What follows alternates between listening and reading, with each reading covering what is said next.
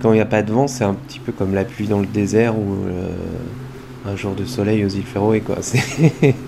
Ça fait du bien et c'est génial quand on se réveille et que l'île est euh, silencieuse.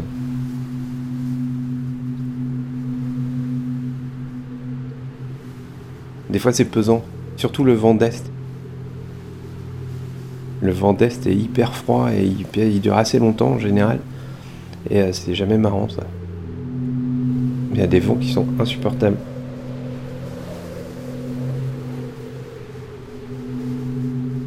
C'est marrant parce qu'avant d'habiter ici à plein temps, j'étais pas à ce point sensible au vent et, euh, et maintenant, ouais, j'aime bien quand ça s'arrête. Des fois, c'est fatigant. Et euh, c'est une présence, euh, c'est là quand même beaucoup, quoi.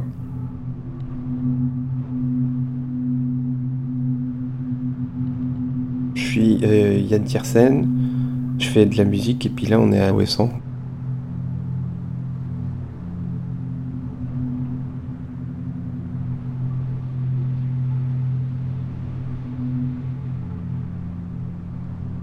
On jauge le temps qu'il fait avec le vent. J'ai de la chance hein, parce que j'habite au sud et que les vents dominants sont plus euh, sur la côte nord de l'île. Enfin, je veux dire, je, me rappelle quand j'ai enregistré le phare, euh, j'avais loué une maison avec Cargadou qui est au nord de l'île. Et là, le vent, hein, c'est dur parce que des fois, on peut même pas sortir dehors. Des fois, c'est bien d'être abrité, quoi, d'avoir un peu de répit. C'est une grosse différence, je trouve, entre le nord de l'île et le sud de l'île. C'est la vallée du bas du bourg là, qui fait la limite entre le nord et le sud de l'île. Et euh, ça, ça, fait euh, rigoler les, les, gens qui viennent en général, mais euh, mais il y a vraiment une différence. Et moi, bah, en habitant dans le sud, après, je fais des tours à vélo, donc je vais, quand même souvent dans le nord. Mais si je faisais pas de vélo, il m'est arrivé de ne pas aller dans le nord de l'île pendant un mois, par exemple. C'était drôle. Hein. Et euh, j'adore le nord de l'île. Hein.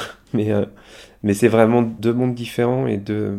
C'est ce que j'aime à Ouessant, c'est que dans un lieu euh, assez petit quand même, c'est 8 km par 4, il y a vraiment. On apprend à connaître les différences climatiques en fait. Et ce savoir-là, c'est agréable quand même. L'été par exemple, quand je rentre chez moi, il y a toujours un endroit où il y a de la brume. il, y a, eu des fois où il faisait 36 à Brest, il faisait 17 à Ouessant parce que la brume s'est élevée euh, et en général on n'a jamais très chaud quoi. C'est pas la même échelle de température. Par exemple ici s'il fait 20, 22 degrés ou je sais pas l'été il fait vraiment chaud quoi.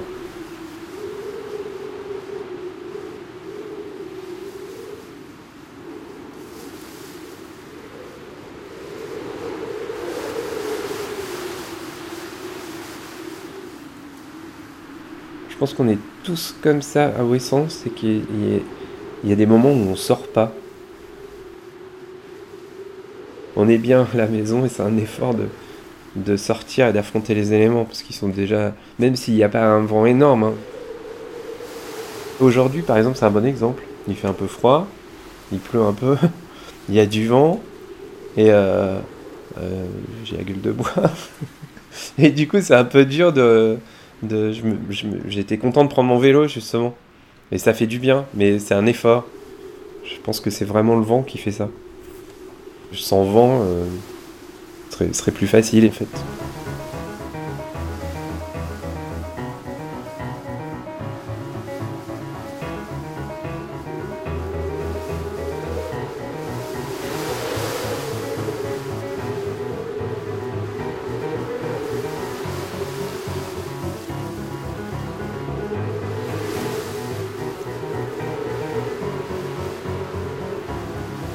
Assez souvent, il y a quand même des morts. Euh, de gens qui vont se balader et qui se font emporter par une vague.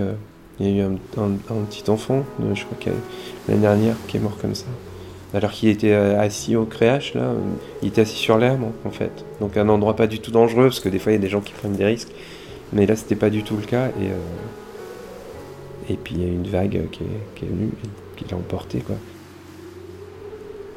Il y a eu un, autre jour d'avril justement où là, pour le coup, c'est le vent, mais le vent indirect.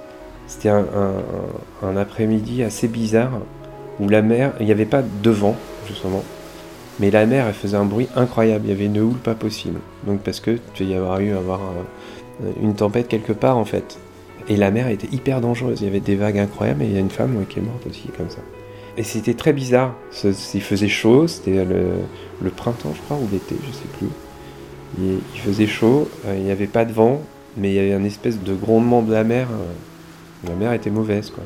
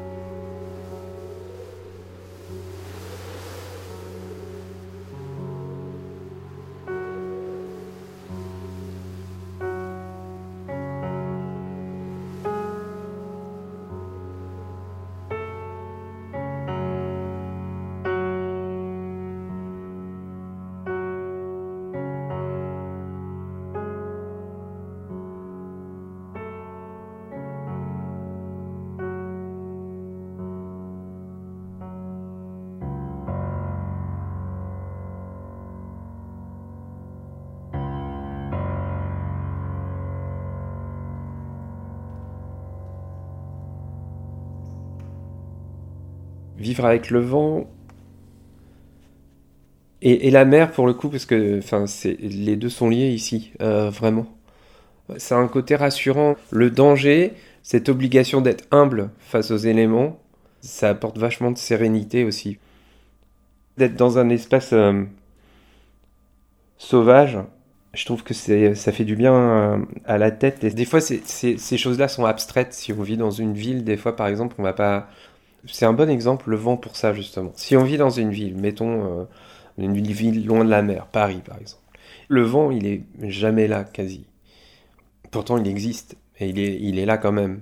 Et s'il y a une, tempête ou un truc, ça va tout de suite devenir quelque chose d'assez dramatique, qui va faire peur aux gens, ou ça va faire C'est dramatique le vent dans une ville. Il y a les machins qui volent, et, euh, et du coup, c'est un, ça va être un traumatisme un peu assez violent en fait.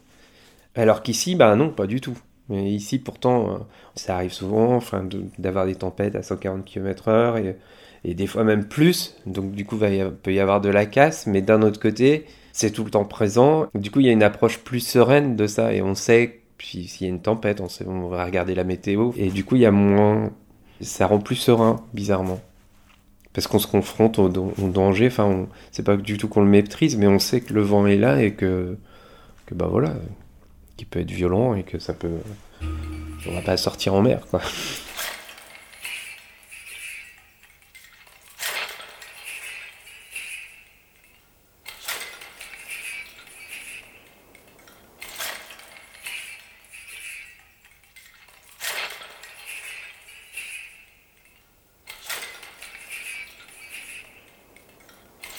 le fait que ben on est rythmé pas justement beaucoup par le vent, par les tempêtes, par le temps, puis qui rythme aussi les allées et venues du bateau, ou si l'avion passe ou s'il passe pas.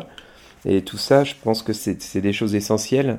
Et quand on a en face de soi cette logique, ce bon sens et les choses essentielles, ça libère en fait, enfin ça, ça calme. Je pense souvent que de, toutes les choses un peu inutiles, mais qui sont censées nous faciliter la vie, toutes les choses pratiques en fait, ça nous laisse plus de temps pour gamberger en fait, et c'est pas très bon. Alors que les, tâches euh, ménagères ou les choses, les, choses premières, bah, ça permet de reposer l'esprit, c'est des tâches essentielles, on n'a pas besoin de réfléchir. Et, c'est pareil, le temps, si, l'élément naturel est omniprésent, c'est, on a comme un, rappel constant de ce qu'est la réalité, enfin en tout cas de comment marche le monde en fait. Et je trouve ça apaisant en fait bizarrement.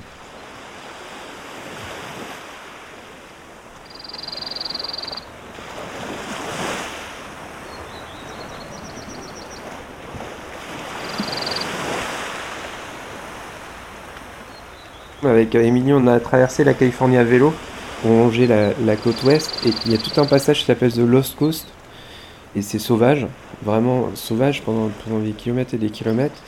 Et dedans, il y a une piste qui s'appelle Uja Road. Et nous, dans notre parcours, on était dans un endroit qui s'appelle Shelter Cove. Donc justement, il y a une route qui, mène à un village qui est au milieu de cette côte où il n'y a rien, en fait.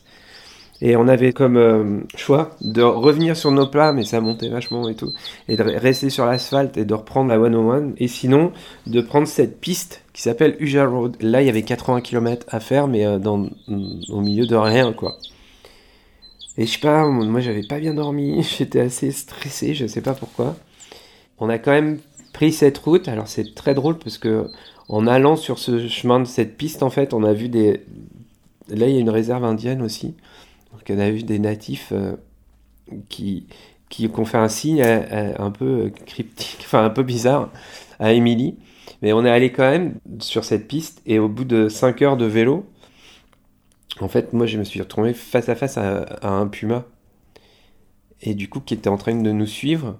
Et il y a une voiture qui est passée qui lui a fait peur. C'était la seule voiture qu'on a croisée toute la journée. Et nous, il nous restait ben, 5 heures de vélo à faire en sachant qu'il y avait un puma qui était en train de, suivre notre trace pour, bah, pour manger, quoi. Et pour, je pense, nous attaquer. Et, euh, et du coup, j'ai eu super peur. Enfin, on a eu super peur. Nous avons risqué notre vie, quoi. Et moi, ça m'a vraiment marqué parce que, alors, ça aurait pu, ça, aurait pu être une tempête, mais là, c'était justement ce, ce, ce, puma. Je me suis, je me suis rendu compte que j'avais, même si on voyageait en vélo, même si on se sentait au milieu de la nature, en fait, j'avais pas du tout conscience ou prêté attention à l'endroit où j'étais. Quelles étaient les règles, enfin, qui vivait là, comment ça se passait. Et là, c'était le mois d'août, c'était la reproduction des, bébés pumas, et puis voilà, fallait les nourrir. Donc, euh, il y avait plein de choses que je connaissais pas, et, euh, et du coup, j'ai risqué ma vie bêtement parce que je savais pas, pas conscience de mon, dans mon environnement. Et après cette aventure-là, j'ai commencé à regarder le monde de, de, façon vachement moins anthropocentrée, en fait. Je me rappelle, après, on avait un, on était en tournée et euh, on a fait pareil, une tournée en Norvège à vélo. Euh, et, après, moi, je prenais l'avion pour euh, faire des concerts en, Russie, en fait. Et je me rappelle très bien, je crois que c'était à Saint-Pétersbourg, ouais. En arrivant à l'aéroport, je voyais tous, tous les arbres et je sentais qu'en fait, là, c'était assez urbain autour. Et j'avais cette sensation justement de l'arbre isolé en milieu urbain. Et, euh, c'était drôle. Enfin, c'est la première fois que je me mettais du point de vue de l'arbre en fait. Et où je me mettais pas en arrivant, en me disant tiens, oh c'est chouette, il y a des arbres autour de l'aéroport. Je me disais ah il y a ces arbres là, ils sont, en fait c'était, ça devait être une forêt avant et là maintenant ils sont là, ils, restent entre eux, mais ils il n'y a plus de forêt quoi. Ça m'a vachement changé la perception du monde et du coup dans, dans ma vie et dans la musique justement, je me suis focalisé là-dessus, juste de témoigner de, de mon environnement. Donc du coup de, de Wesson et d'essayer de faire euh, dans bah, eux ça après euh, dans Hal aussi, mais de, de faire euh, des snapshots d'endroits à Ouessant, enfin juste de nommer des morceaux par des noms de lieux ou de des coordonnées ou des choses pour que justement intégrer cette notion d'environnement et témoigner de l'environnement où j'évolue et où la musique évolue en fait, enfin se fait.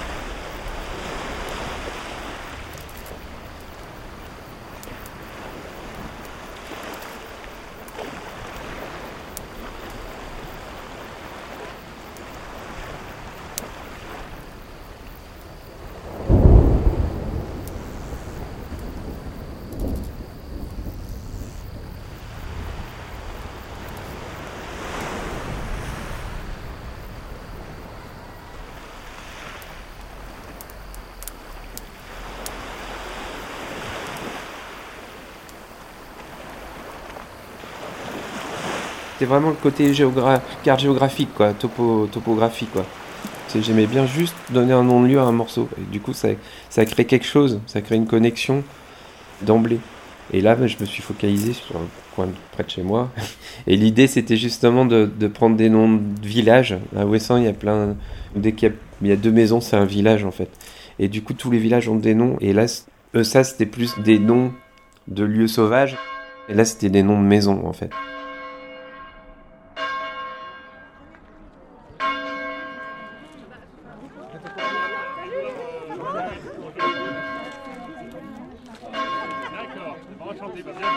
Sur une île, de fait, la communauté est hyper importante.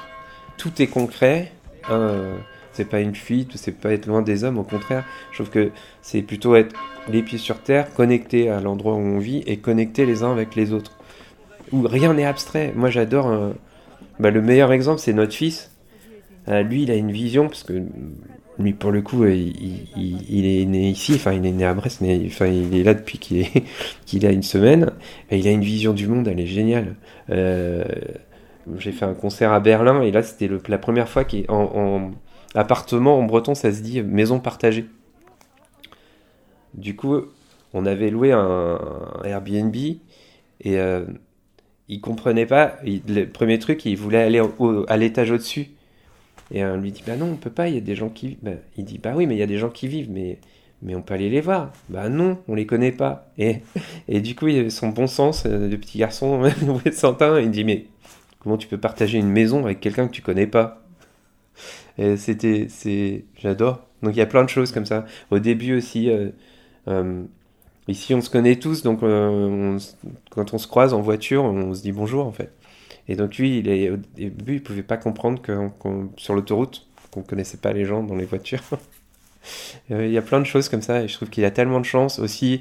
Euh, à Ouessant, on a de la, de chance là, parce qu'on a des éleveurs qui sont arrivés, donc on a euh, les vaches qui sont en pâture itinérante. Donc là, en ce moment, elles sont en face chez moi. Et ben, du coup, on fait du, beurre, du lait, du fromage.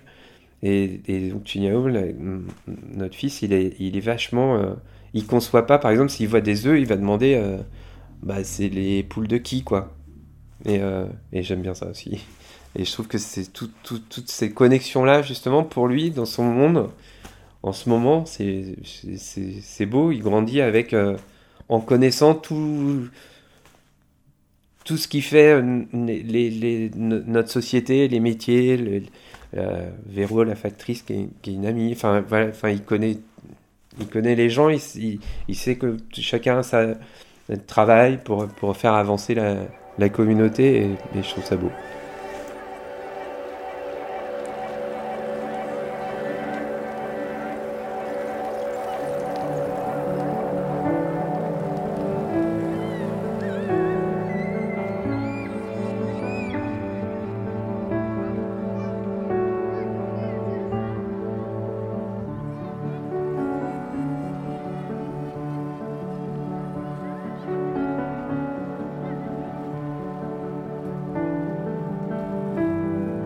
Que moi je suis quelqu'un qui est pas très à l'aise en milieu urbain.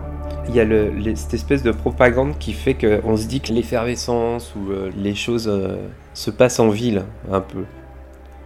Et alors que je pense que c'est complètement l'inverse. En tout cas, c'est devenu sans doute l'inverse. Et que je pense que les villes, enfin, c'est super, mais c'est aussi quelque chose qui construit des barrières. J'aimais bien, euh, c'est David Byrne, David Byrne, je crois, qui a écrit un bouquin qui s'appelle Bicycle Diaries, et parce que lui en tournée, il emmenait tout le temps son vélo. Et il parle de ça, c'est tout con, mais qu'en général, les villes, elles sont construites autour d'une rivière, d'un point d'eau en tout cas. Et donc voilà, ça grandit, ça grandit. Et après, surtout maintenant, à cause de la voiture, il y a des espèces de barrières comme ça qui se forment, d'autoroutes en fait, qui, qui entourent les villes et qui les rendent infranchissables par un moyen normal en fait, par un moyen naturel.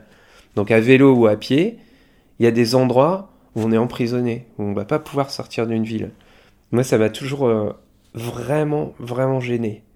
Et euh, les villes que j'aime bien, ou que je trouve vivables, ça a toujours été lié à ça. Des villes où on peut sortir, où le, la, frontière entre la ville et, euh, et l'espace naturel est douce. Et alors, peu importe la grandeur de la ville.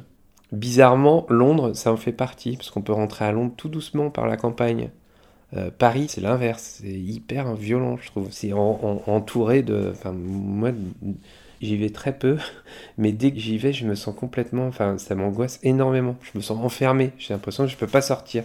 Et ce qui est vrai, en fait. Alors qu'à Ouessant, je me sens pas du tout enfermé. Alors que c'est une île, Il y a l'océan, mais l'océan c'est un lien et c'est pas du tout fermé. Enfin, c'est pas une autoroute quoi.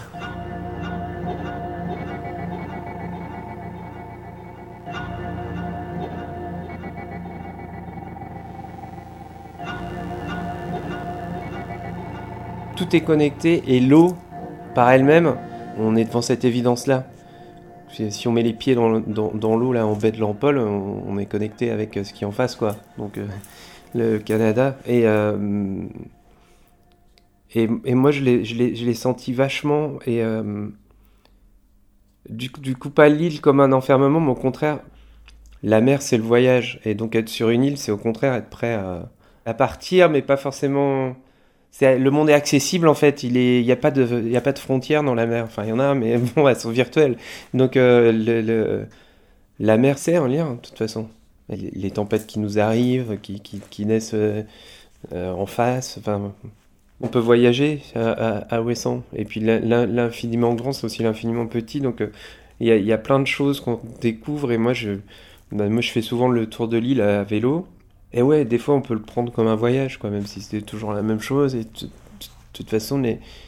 moi ça a rythmé vachement, ben, justement, le début du confinement, je faisais toujours la même chose. Et, euh, j'adorais voir passer les saisons et tout ça. J'aime bien cette notion de, de, de, voyage sur l'île. Et enfin, moi, dans un monde idéal, j'aimerais bien justement euh, ne, ne, pas bouger d'ici et ne voyager que par la mer en fait. Et du coup aller très loin, mais aller, euh, je sais pas, je, traverse l'Atlantique et tu te retrouves, enfin si tu voyages par l'eau, tu te sens connecté, je trouve quand même à, l'endroit d'où tu, tu viens, parce qu'il est, même s'il est accessible par des mois de navigation, il est quand même à portée de, de mer quoi.